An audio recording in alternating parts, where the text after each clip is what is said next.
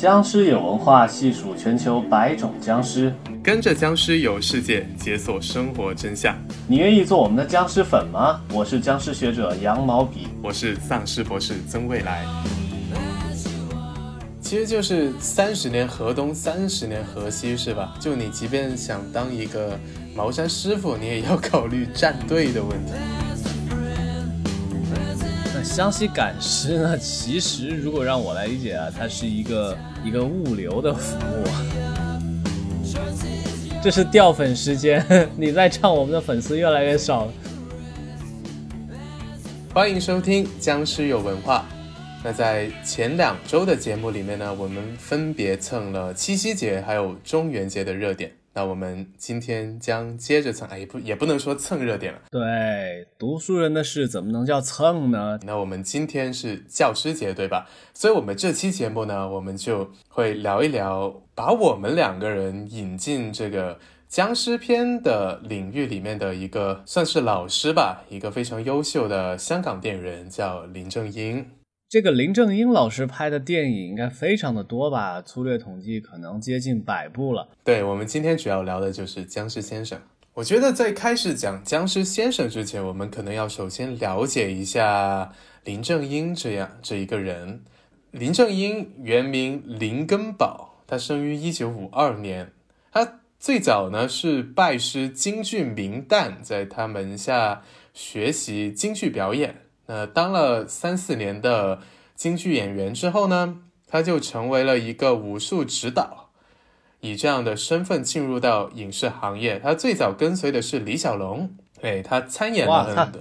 他辈分这么高吗？那是，而且李小龙也非常的赏识他，在很多作品，比如《精武门》啊、《唐山大兄》啊之类的，其实都有他的动作上的设计，还有他的出演。对，然后在李小龙去世了之后呢，他的好朋友洪金宝也开了一个电影公司，也开始自己玩，于是他就进入了洪家班，也是做武指。哎，洪洪金宝大家就很熟了，对吧？听众朋友们可能不知道，其实。在这个一九八五年僵尸先生引发的僵尸热潮之前呐，就这个浪潮最早可以推到哪儿呢？其实是推到一九八零年一部洪金宝自编自导自演的作品，叫《鬼打鬼》。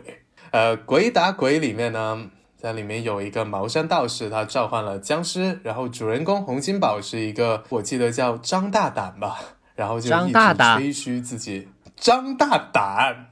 好的，Brave，Brave Brave 张，OK，这个 Brave 张呢，他就经常吹嘘自己是整个村里胆子最大的人。这个片子里面虽然有茅山道士，也有林正英，但是林正英演的并不是茅山道士，林正英演的是一个亦正亦邪的一个捕头，反正见人就打，特别莽那种。反正这个片子啊，它虽然有僵尸，但其实亮点不是僵尸，亮点是一系列鬼故事。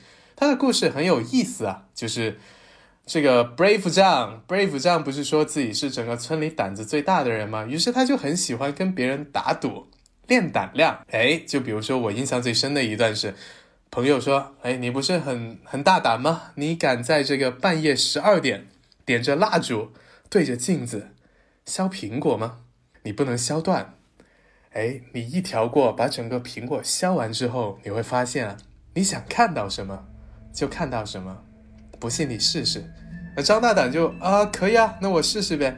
结果他不小心削断了，哇！突然间狂风大作，这个镜子里出现了女鬼。哎，这个听起来是经典的这种血腥玛丽型的故事了。在都市传说当中，经常有完成一些仪式就能够见到一一些灵异现象的发生。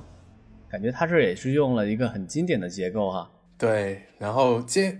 但是定神一看，哎，张大胆一看镜子里那个，其实就是跟他打赌的那个朋友。张大胆就很生气了，就想打他一顿嘛。结果发现这个人又失踪了。原来镜子里真的有女鬼，就把跟他打赌的那个朋友那个假女鬼吸进了镜子里。哦，还挺吓人的。那其实实不相瞒，高中的时候吧，我也尝试过这个对着镜子里面那会儿。泰国鬼片会比较流行，哎，我就对着镜子里在那削苹果，我就削削，你猜怎么着？你猜最后发生了什么？你削到手了。最后我就把苹果吃了。哎，你这故事好冷。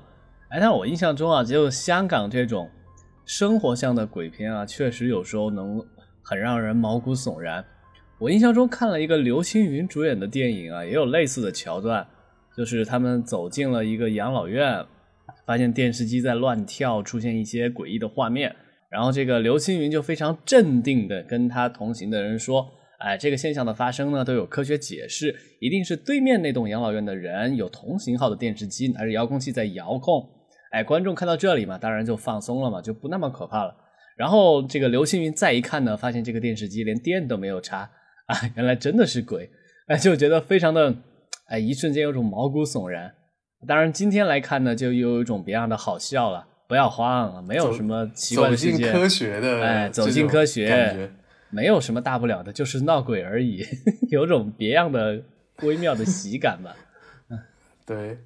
但确实啊，这种港片的这种桥段，给我们留下了非常美好的童年回忆哈，就留下了很多精彩瞬间。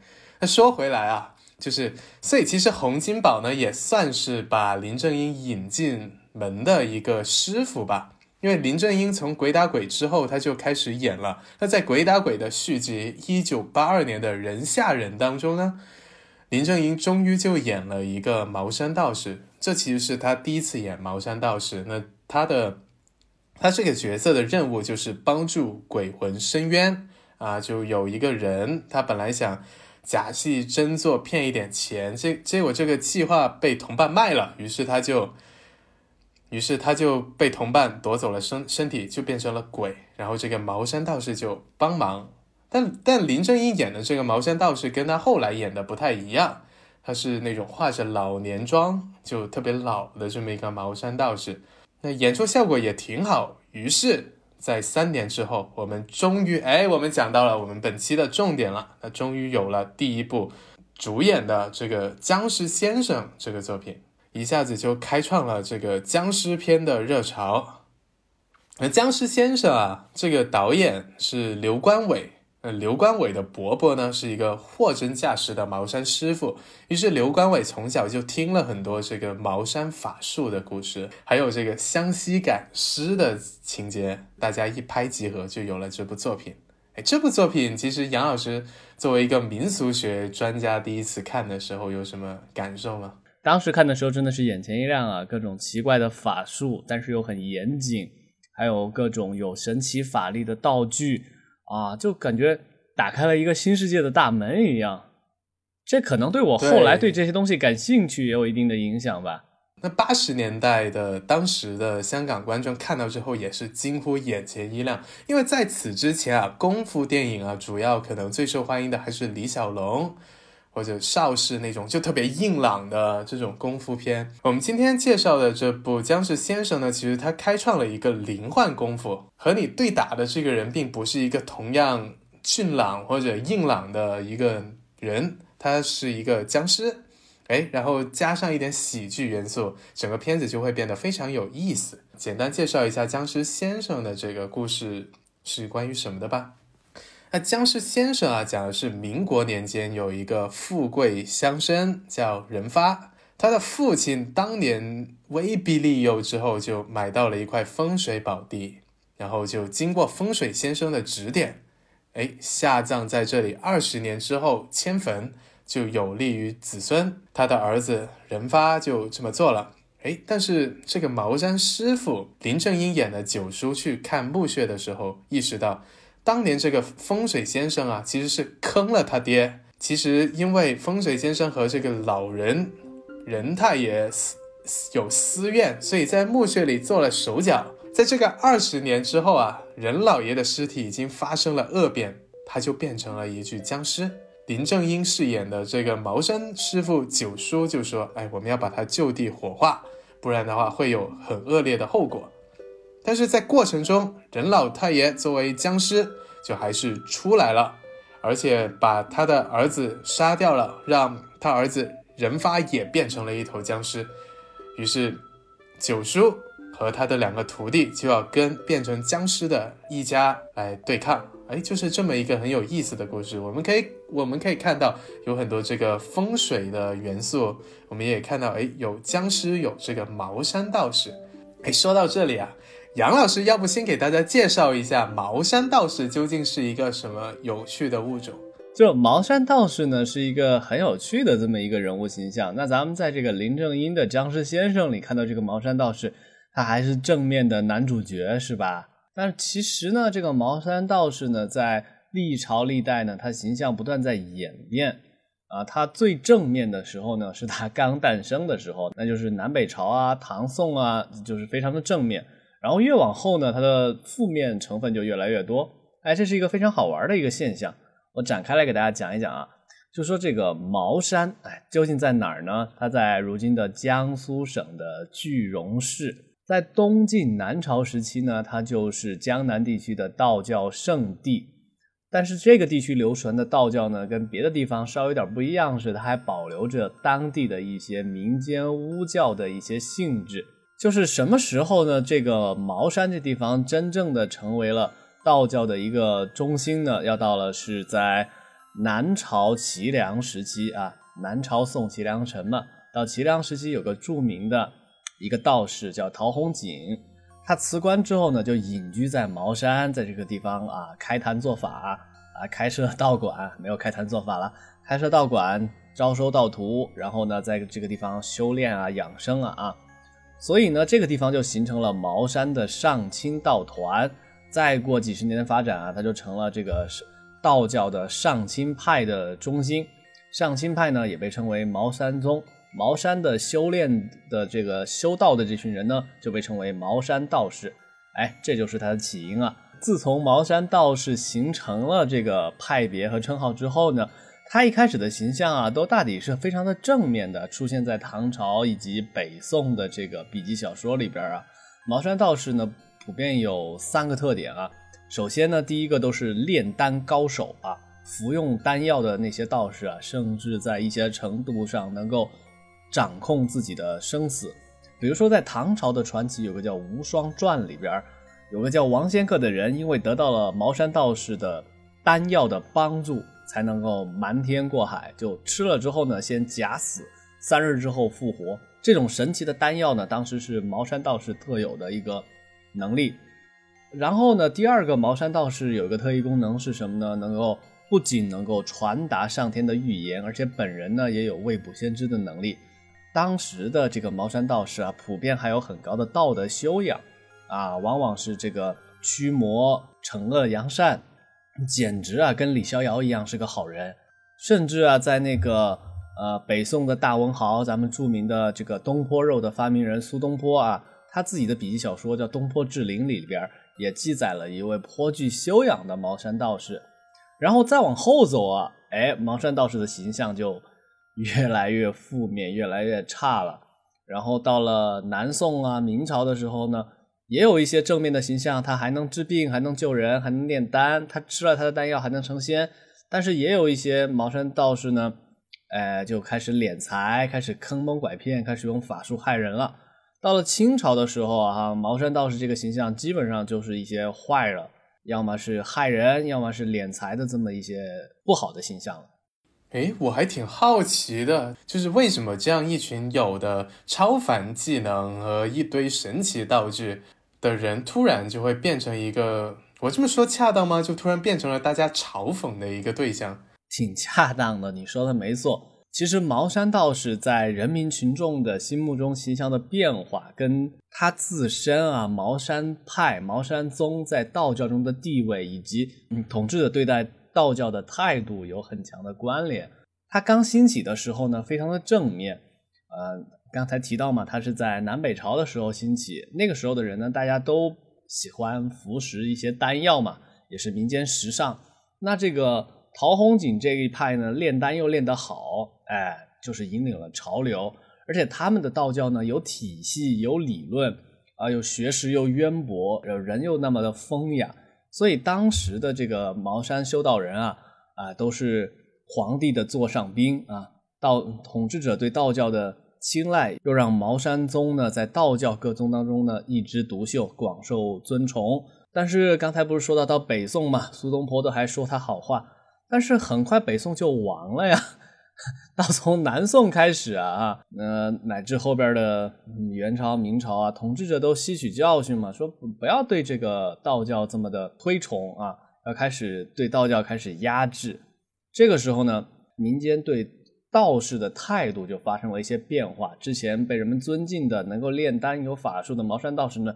渐渐的就变得平庸了起来啊，尤其是明朝嘉靖年间开始大量的抑制道教之后，茅山道士基本上啊，他的形象中的负面成分啊就越来越多啊。我多次提到的纪晓岚的《阅微草堂笔记》里边就写啊啊，茅山道士基本上都是什么抽烟喝酒烫头啊，逛青楼这样的形象了，这就是茅山道士形象变化的原因了。其实就是三十年河东，三十年河西，是吧？就你即便想当一个茅山师傅，你也要考虑站队的问题。刚才我提到这个刘关伟的伯伯，他是一个茅山师傅。那吸引或者说让刘关伟有做这么一个茅山道士系列的。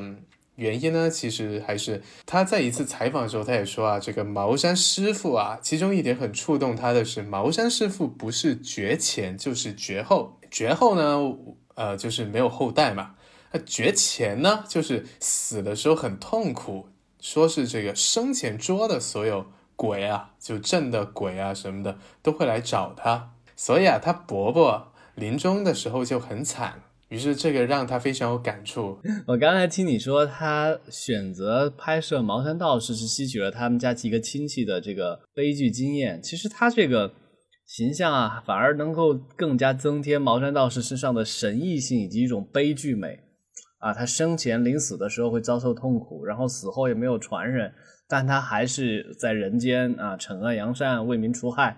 这种悲剧形象，我觉得就很符合。当时想象的英雄的样子吧，确实，茅山道士具有英雄性，但这种英雄性其实也预示着整个僵尸电影、整个茅山道士系列可能会就它的黄金期可能会很短，就也会遇到这种绝前绝后的这么一个效果。就对我们这个生活在后代，在二十一世纪来回头看二十世纪后半叶的这个香港僵尸电影发展史。其实还真像茅山道士一样啊，三十年河东，三十年河西，就还还挺感慨的。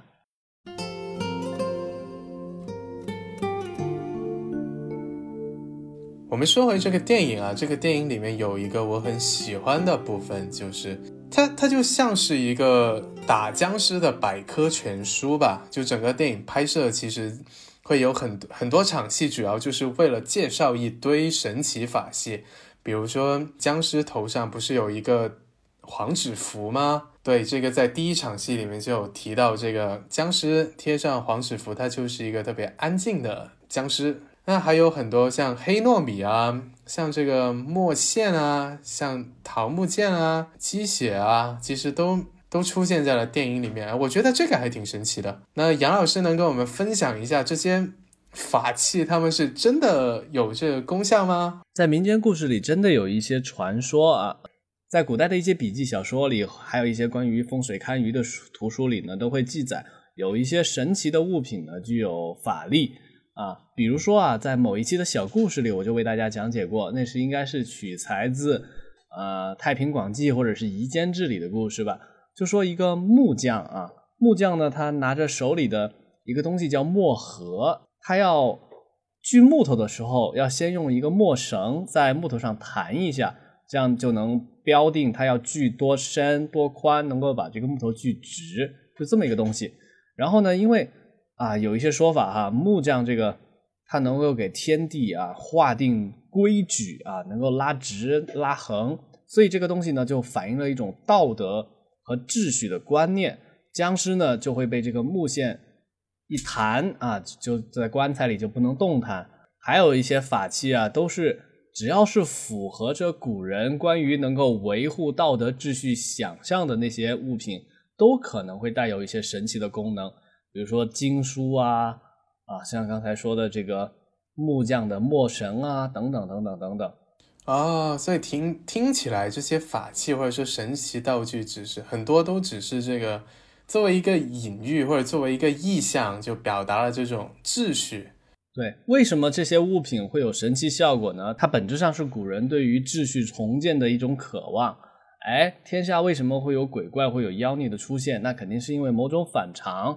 那象征着能够让秩序重建的这些物品，就能够拨乱反正了啊！无论是这个呃菩萨座下的一些什么呃灯具也好，或者是一些记载着圣人言论的书籍也好啊，甚至在一些清代笔小说里说嘛，说僵尸是怕扫把，你用扫帚打一下，它也会倒下。我们在第二期的正片里面呢，其实就介绍了这个中国传统僵尸是如何在。如何在这个失序的状态之下生成的？在刘关伟的这一系列茅山道士打僵尸当中呢，僵尸都是这样的一个形象。比如说，在这部片子里面，为什么任老爷会变成一个僵尸？是因为他生前威逼利诱买到了这块地，然后又和风水先生有这个不正当的 P Y 交易，虽然被风水先生坑了。就反正他做了很多这种所谓的不合规矩的事情。有兴趣的听众朋友呢，请直接跳转我们的第二期正片节目。那这个片子还有一个还挺有意思的点，我们今天不是教师节吗？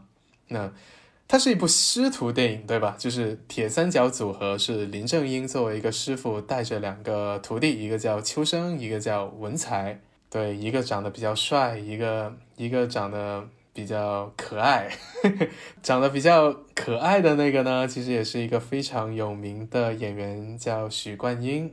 这个许冠英呢是许冠杰的哥哥，那许冠杰大家就很熟悉了，一个著名的一个优秀的香港电影音乐人。这部电影有一个还蛮有意思的小故事，许冠英因为这部电影拿到了金像奖最佳男配角提名，但他很生气。因为他觉得他演的是男主角，所以他就拒绝的接受这个提名。香港电影有一个惯例，师徒电影一般都是捧徒弟，然后在比如说我们写剧本的，一般怎么定义主角？其实是人物弧光，就是人物成长最清晰的那个是主角。所以茅山师傅九叔其实他严格来说不算是主角，因为他从头到尾都是一副模样，对吧？他的主要任务其实是引领他的两个徒弟，所以真正有成长的是秋生和文才这两个角色。但是这个林正英演的太好了，所以这部片子出来之后呢，其实最火的是林正英，那许冠英就拒绝了金像奖最佳男配角提名。那我们现在简单的聊过了僵尸先生之后呢，接下来我们应该再聊一聊整个僵尸先生系列，一共有六部。其实对我来说，它就直接就见证了整个僵尸电影浪潮的兴衰。《僵尸先生》这部电影啊，它有很多的优点，比如说它动作场面很有意思，它留下了很多经典瞬间，比如大家屏住呼吸不让僵尸发现，给大家留下了非常深刻的印象，对吧？它非常有创意了，就僵尸是追逐活人的呼吸这一点，就把它拍得活灵活现，这个应该是很多哎。啊，老少朋友们的这个记忆当中难以抹去的一环。那他也有很多法器使用，他人物刻画的非常好，但是他有一个致命的缺点，就是他拍的太好了。你看，第一部出现的僵尸片子完成度太高了，然后他取得的成绩，不管是票房还是口碑都很高，这就导致了有一个必然会出现的现象，就是跟风，对吧？于是霎时间。香港影坛出现了一系列的跟风之作，大家都觉得哇，林正英就是我们的老师，我们要跟着他拍。你看他在这部《僵尸先生》里面已经教会了我们如何拍僵尸片。影片里面他教了大家如何打僵尸，在影片外面他其实也作为一个老师，他展现了如何去创作一部受人呃为人喜闻乐见的僵尸电影。于是，一下子哇。市场里出现了好多的僵尸片。一九八六年，原班人马就也是刘关伟加上林正英这个黄金组合拍《僵尸先生》第二部《僵尸家族》的时候，其实，在一堆的僵尸片里面，他已经没有那么的突出了。这部电影，我觉得也可以简单的介绍一下，它的时代背景从民国挪到了现代。林正英在这里面也不演茅山师傅，他演一个开医馆的。好人。故事里出现了僵尸一家三口，然后这个小僵尸走走散了，遇到了一群人类孩子，他们就一起做朋友，一起游戏打闹。然后这个僵尸父母呢，在这个躲避追杀的同时，他们要找到小僵尸。于是就这么一个双线并置的故事，因为影片是在一九八六年，所以有可能会想到一部新好莱坞时期的经典作品。杨老师有想到吗？就小孩子跟一个小僵尸完成一片，然后最后再送小僵尸离开，有没有让你想到一部经典片子？想到了鸟山明的《七龙珠》啊，也不是不可以。因为因为因为七龙珠里边的那个那个饺子的形象，那就是这个小僵尸嘛。我印象中鸟山明他他好像有说过吧，他就是非常的沉迷成龙啊，以及香港的其他电影。对，反正僵尸家族呢，其实是从类型片的层面吸收了斯皮尔伯格的 E.T。你想一想啊。就是 E.T. 里面这个小男孩跟小外星人的这种感情戏，是不是跟僵尸家族里面这个小小男孩跟小僵尸的感觉非常的像呢？嗯，那我要仔细品一品。对，反正观众朋友们如果重新看一看这两两个片子的话呢，可以得到很多的共同点。刘光伟确实也有意识的把好莱坞的类型片的一些经典的思路挪到香港电影里面。所以其实刘关伟在整个系列里面做的就是不断的去注入新鲜的血液，让整个僵尸类型片可以持续的焕发新的活力。而在一九八七年的《灵幻先生》，也就是《僵尸先生》的第三部里面，林正英又重新演回了一个道长。但是这一部电影啊，其实也做了一些革新，因为没有僵尸了，僵尸没有出现。这部片子里面呢，出现的是鬼。哇哦，就是可以附身，这个形象是虚的这么一种存在。然后主人公这边呢有两个道士，一个是林正英九叔，一个是吴耀汉演的茅山明，他可能就是一个可能更猥琐，就也也会一些简单的小伎俩，也有一些神奇道具，但是他会比较猥琐。然后他养了两个小鬼，然后就经常贼喊捉贼，就是啊，我过来驱鬼，然后偷偷的让自己的两个鬼在那里假装被自己驱，然后就说好，一切都被我解决了，然后就拿钱，这是他的工作，就一个骗子嘛。这其实好像也也反映了刚才杨老师提到这个茅山道士风评被害的 这这么一个阶段，可能有一些巧合吧。在灵幻先生里面呢，反正双呃主角团这边就是。一个风评没被害的茅山道士和一个风评被害的骗子茅山道士，那骗子茅山道士道士在驱鬼的时候，在假驱鬼真表演的时候遇到了一只真的鬼，于是就展开了接下来的剧情。那这部片子有一个很有意思的点，不知道杨老师有没有印象？就是这个楼南光饰演的这个小队长，这个保安队长，他拜。林正英为师，于是，在生日饭局上唱了一首《世上只有师傅好》，有印象吗？那一场戏，我觉得还挺经典的。你再唱唱，删掉重来，你再唱说一遍。呃，你你不不用删，不用删，这是掉粉时间。你再唱，我们的粉丝越来越少了。不用删。说到那个世上只有师傅好啊。对，然后到这里的时候，其实到一九八七年的时候，大家已经开始审美疲劳了，所以接下来要做的呀，其实就是怎么样去改变这这样一种潮流，能不能在过程中焕发出一个新的事物？我们试图站在林正英的角度，这是一个他一手创造的一个天地，但是很快大家要厌倦的时候，其实他的心情是非常复杂的。他在一九八九年的时候，首次当导演拍了一部叫《一眉道人》的片子，而这个一眉道人就厉害了，因为一眉道人的对手其实也不是僵尸，这是一个有僵尸的世界观，因为他作为一个茅山道士，他养了一只清朝的小僵尸作为自己的一个，也算是一个徒弟吧。他有两个徒弟，一个是钱小豪演的人类徒弟阿豪。另外一个是小僵尸，这个故事的对手呢，其实是一个西方的神父，一个基督教的神父，他变成了一个吸血鬼。哎，但是我们用的还是僵尸这个名字。对，我们在第一期节目里面也聊到了为什么西欧美的吸血鬼在香港也被翻译成了僵尸。感兴趣的听众朋友们，请跳转到第一期。OK，说回来，一眉道人并没有取得一个他预期的一个很好的效果，就是票房也不高，引起的讨论也不多。主要原因是因为当时僵尸片真的太多了，大家已经开始审美疲劳了。我们再回到。僵尸先生系列刚刚聊到了前三部，然后接下来还是简单的讲一讲后三部吧，就是僵尸先生整个 IP 的一个后续。一九八八年第四部的僵尸叔叔，林正英没有演。这个片子里面呢，其实是吴马饰演的和尚跟这个陈友饰演的道士两个人一僧一一道斗法，然后打僵尸的这么一个其乐融融的故事。也不知道跟林正英缺席有没有关系，反正我个人觉得观感上这部是喜剧性六部里面最高的一部吧。哎，但是这一部电影有一个值得说的部分，就是它其实是拍这个江西赶尸拍的最清晰的。我刚才也提到了，刘关伟也从他的那个道长伯伯的口中得知了很多湘西赶尸的故事，在这里就。用了一下，哎，杨老师可以跟我们分享一下湘西赶尸究竟是一个什么样的习俗吗？哎，好的，我觉得湘西赶尸啊这个话题特别的重要，可能我们之后呢会单独用一期节目来讲解，今天就简单的讲一讲。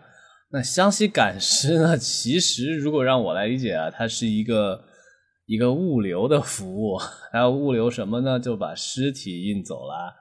这湘西赶尸嘛，顾名思义是湘西啊，它是什么意思呢？就是呃死在外地啊，客死他乡的这个湘西人呢，会运用法术啊，用专业的这个物流大师啊，把他把这个湘西人的尸体啊运回到自己的家乡，落叶归根。就是说，你要说它的这个法术的这个理论体系的来源呢，其实有点。有点别致啊，它并不同于其他地区我们说的僵尸尸变啊这些东西，它而是本地特色的这个苗疆的这些巫术的一些信仰啦。那苗族的这个苗疆的这个巫术信仰呢，那自古以来就有一些记载啊，比如说早早在这个汉代啊，《汉书地理志》就说这个地方信巫鬼，重淫祀。啊，《后汉书》里边也有记载呢。这个地方的习俗是少学者而信巫鬼，就自古以来啊，就说这一片地区呢，就崇巫上鬼啊，就就跟其他的汉族地区就不太一样。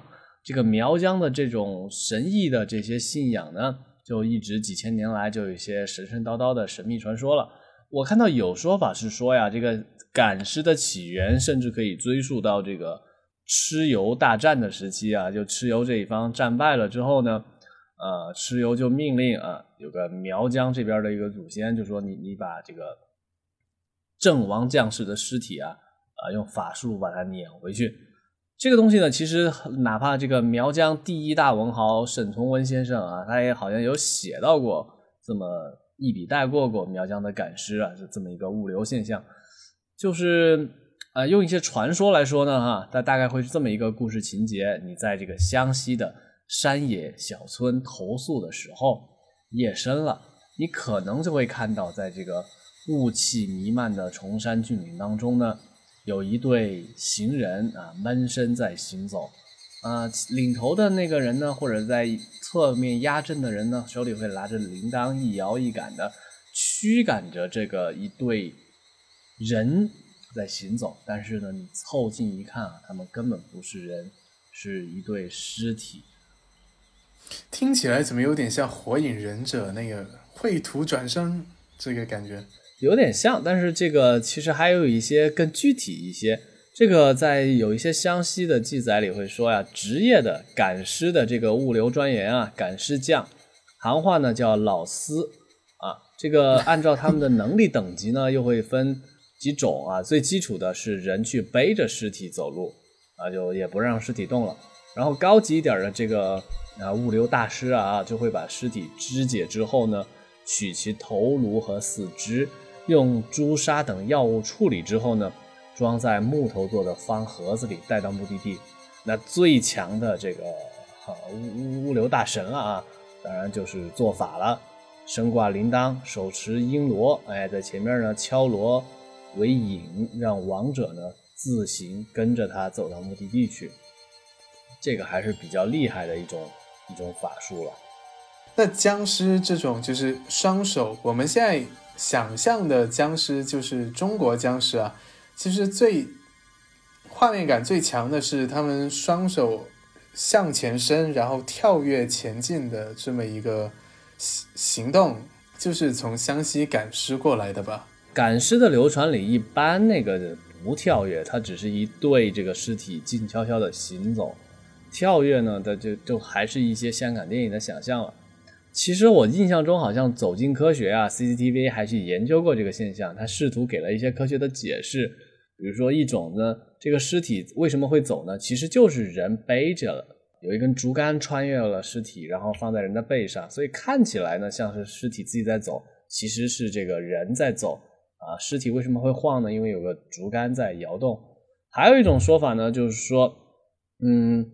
可能呢，这个尸体已经被肢解掉了之后呢，只保留了头部跟四肢，中间呢都是躯干啊，已经被抛弃了，中间都是到手做的假人，所以这么一对呢，都是相当于像一个提线木偶一样会被牵引而走。但是你要仔细去深究这些说法呢，它可能也不那么科学啊，所以这个传说中的这个赶尸现象呢，呃，一直有点神秘了。我们用学术化的理解的话，那就是一种对搬运尸体的物流行业的想象吧。好的，那么我们再回到这个僵尸先生系列，已经到了一九九零年了。这部《驱魔警察》呢是僵尸类型片跟警察片的一个结合，英叔演的是一个警察，反派用这个邪术控制僵尸。然后僵尸有什么用呢？僵尸被反派用来贩毒，很有意思的类型片结合，我觉得也是史无前例的。杨老师怎么看待这么一个片子？刚才说到用僵尸来贩毒啊，这个就让我想起了曾经我们在介绍巴西的这个呃丧尸片的时候呢，有一次讲到巴西的鬼故事啊，恐怖的都市传说里也会提到类似的情况。有一个恐怖的玩偶呢，也是被当时的犯罪分子用来当做贩毒的工具啊。这个凶杀的玩偶应该叫 s h u s h a Door 吧，还是叫什么？它跟这个我们用僵尸来，哎，不是我们啊，这跟这个香港电影里用僵尸来贩毒，可能我会想到的是跟当时的时代背景有一定的关联吧。像香港的那些黑帮电影啊，也会讲到啊，在九七回归之前啊，这个毒品的猖獗与泛滥。那一方面是恐怖类型片，一方面是社会问题的这么一个涌现，它自然会产生一些联动与结合，所以也算是这个时代必然导致的结果了。在那个时代下，毒品问题可能是一个非常严肃的一个引起人们警惕的一个现象，那可能会表现在很多电影里啊啊，黑帮电影也会讲毒品，恐怖电影也会讲毒品。甚至教育电影可能也会有一些对毒品的警醒和震慑的一些场景会出现了。对，这部电影里面有一个还挺有意思的茅山道士小技巧吧？对，他有一个所谓的伏击追踪法，他就通过这个神奇道具啊，去跟踪定位了一个反派的小喽啰，然后用了这个伏击追踪法。然后变成一个人工 GPS，就拿一拿一支笔在纸上面画，然后就知道了这个反派小喽啰到了什么地方。这也是一个茅山的这种神奇道具在当代语境下的一个还蛮有意思的运用啊。伏击呢，这个就从早在这个秦汉时期就有的一个呃一个是叫宗教仪式。好了，呃，殷商时期的甲骨文呢是一种像上天。预言和祈祷的一个一个动作。那到后来啊，秦汉时期的伏击呢，就是什么呢？就你能够跟神灵或者是鬼魂进行沟通啊，就是拿一支笔在这个沙画上画呀画呀画呀，就手会不受控制的受到神秘力量的影响，然后画出一些符号或者文字，然后再经过解读呢，就能够得到你需要知道的讯息。这是一种通灵的方式了。那自古以来啊，就什么谶纬啊、阴阳五行啊，或者道教的和一些沟通的方式呢，都会提到这个东西。甚至呢，在当今中国，在一些啊非常传统的地区呢，可能民间也会有类似的仪式，当然是越来越少了啊。但这种向神秘力量求助、得到启示的这种活动啊，可能在当代社会越来越缺乏土壤吧。哎，不也不好说，因为但现在你看这些星象啊、占卜啊、塔罗牌啊，越发的流行。呃，我想到另外一个比较好玩的，就前段时间应该有一本答案之书吧，就。你有什么问题，直接翻那本书啊，他会给你一些，呃，或鸡汤也好，或搞笑的一些回答。这可能也是对伏击这种的一种反讽与解构吧，把非常神秘、非常灵异的一个现象弄得非常的有趣和轻松。那个答案之书真的有一种道士看了会流泪的感觉。对，可能道士看了会流泪，菩萨见了会悲伤吧。然后，僵尸先生系列第六部是一九九二年的新僵尸先生。然后，许冠英和林正英现在也冰释前嫌了，两人再次合作，继僵尸先生之后再次合作。这部电影里面也有一个很有意思的点，就是最后是人类、僵尸和这个魔医、魔婴大混战。茅山道士在这部电影里面是供奉，就是开设祭坛供奉那些堕胎、流产等无法顺利投胎的婴儿。哎，我觉得这个问题啊，就很能解释为什么在九十年代初期会出现这么一个恐怖的现象呢？可能还是跟这个堕胎的在当时的盛行有一定的关系吧。你看，像比如说一些天主教国家，它是禁止堕胎的嘛。那这个香港啊，又是一个发达的社会啊，成熟的商业环境啊，开放的市民生活。那堕胎呢，随着经济的发展啊，也就大量的出现。那堕胎背后对应的是，毕竟是一个生命的失去，那会有一些伦理和禁忌的现象啊，就相应的产生了，一些恐怖的想象就应运而生。那这个魔音这个东西呢，我觉得，哎，那就有一定的时代背景的必然性吧。哎，所以啊，这个僵尸先生系列最后两部，其实一部是讲贩毒，一部是讲堕胎，他们都是关注了时事议题，把时事议题放进了僵尸类型片去展开。对，其实它虽然你看啊，讲的是一个怪力乱神的故事，那从一个评论家的角度来说，那还是能反映出这个。电影人的这个批判现实主义的一种自觉吧，对社会问题的鞭挞，对吧？当然，这个有点强行去，呃，有点评论家的这个傲慢。但是，我觉得其实创作者是有这个考量的，他肯定是被现实问题所触动，才有了这一些丰富的想象，激发他的创作灵感。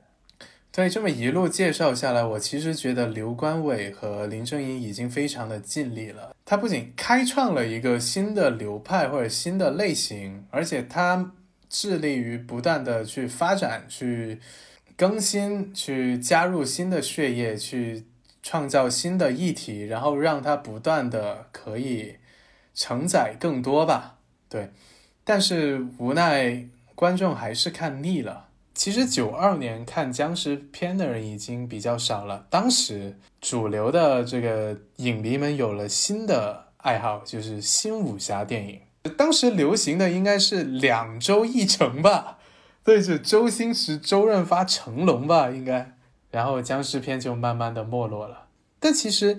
林正英还有一部职业晚年的起死回生之作《驱魔警察》，有一个特别重要的意义啊！就且不说他片子拍的怎么样，它有一个特别重要的意义，其实就是将伏击应用在了这个警察破案的手段上面，这就导致了可以产生一个新的辩题，就所谓的僵尸元素，或者说茅山道术进入到都市语境的可能。于是就有了我们所说的林正英职业晚年的起死回生之作《僵尸道长》。这个剧一共三季，分它本来预计是九五、九六、九七，但是九六年没拍完呢，林正英就因为肝癌去世了，也算是留下了很大遗憾吧。但后面的这个剧本就改了一下，为了致敬林正英，就有了《我和僵尸有个约会》，也就是我小时候最喜欢看的一个剧。像我和僵尸有个约会的男主角尹天照也是。当年演了这个《僵尸道长》第二部，所以跟僵尸有了未解之缘吧。然后也因为我和僵尸有个约会，变成了当时风靡全亚洲的一个 僵尸演员。整期讲下来，其实可以看到林正英的整个影响力真的还是非常的大的。哎，也不知道该说什么了，respect。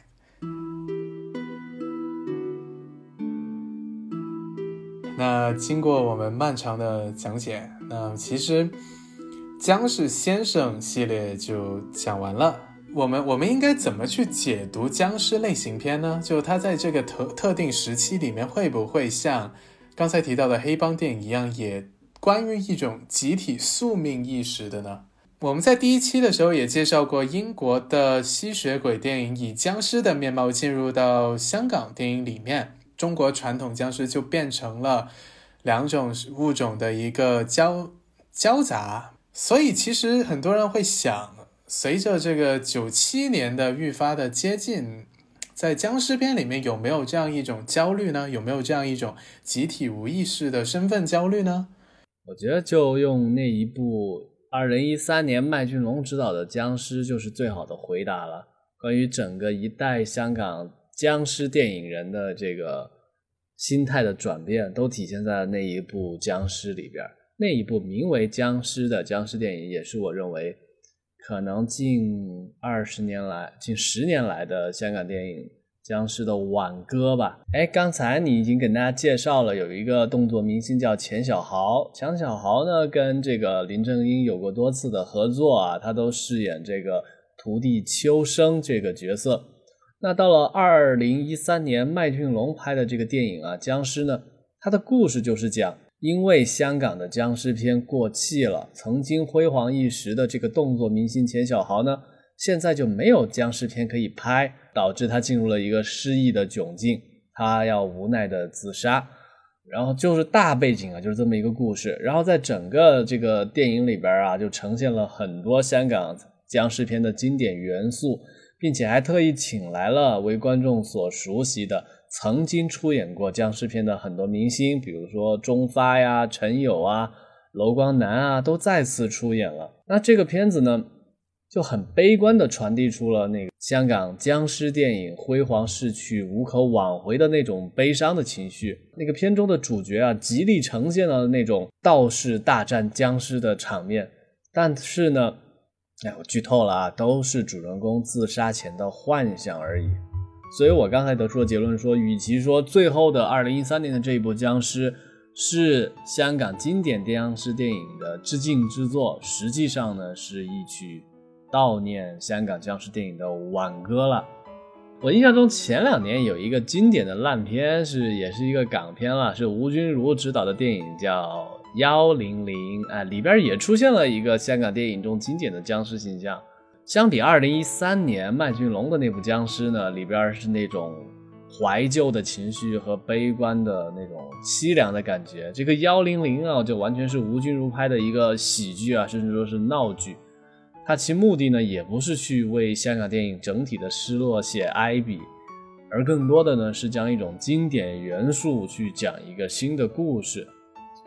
我觉得像像这个，如果我们把这个烂片再多说一句的话，它其实就体现了就香港电影一种一贯的一种前进的气质吧。这幺幺零的这个做法呀，就正如那个被很多人所指出的观点，香港电影跟好莱坞电影一样，只要是商业成功的电影类型，都会被拿来跟其他类型的混搭，然后植入多种元素，比如说功夫会混搭喜剧，黑帮会混搭冒险。恐怖片混搭武打，甚至歌舞等等，所以我们得认识到嘛，社会基础跟行业基础的历史变化，这就决定了这个电影混搭类型的深度与广度。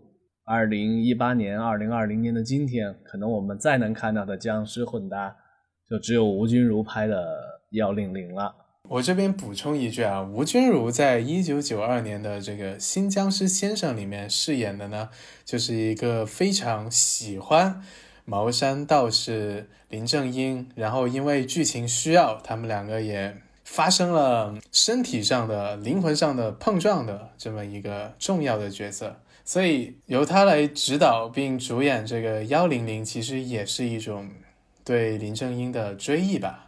在九月十日教师节这个特别的日子里，我们用这一期节目的时间呢，来为大家介绍了对整个国产僵尸片具有着巨大启发意义的林正英以及他的一系列作品，也为大家回顾了香港僵尸电影的兴起与衰亡的过程。